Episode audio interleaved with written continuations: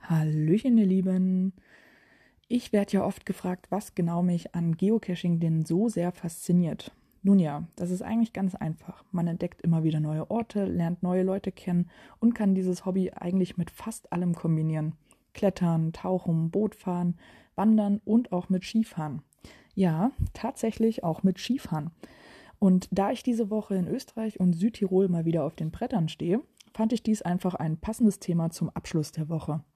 In Österreich gibt es nämlich tatsächlich in vielen Skigebieten Caches, die während der Abfahrt oder beim Tourengehen besucht werden können. Ich selbst habe mich auch schon mal daran probiert, musste aber feststellen, dass es teilweise gar nicht so einfach war, sich zu orientieren. Also zumindest für mich nicht. Ja, während der Liftfahrt versuchte ich von oben schon mal den Weg zu erkundschaften.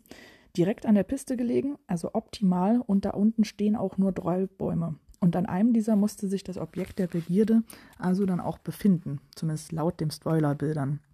Nachdem wir uns dann eigentlich sicher waren, dass es der unterste sein musste, dort aber nichts fanden und zu faul waren, den Berg mit den Skiern wieder hochzusteigen, ja, sind wir dann halt einfach nochmal nach unten gefahren zum Lift und dann damit wieder hoch. Im zweiten Anlauf klappte es dann und das Logbuch konnte signiert werden. Einfacher hingegen ist es, wenn sich die Dose direkt an einer Liftstation befindet. Also zumindest für die Orientierung. Aber Achtung, hier herrscht oft Muggelgefahr.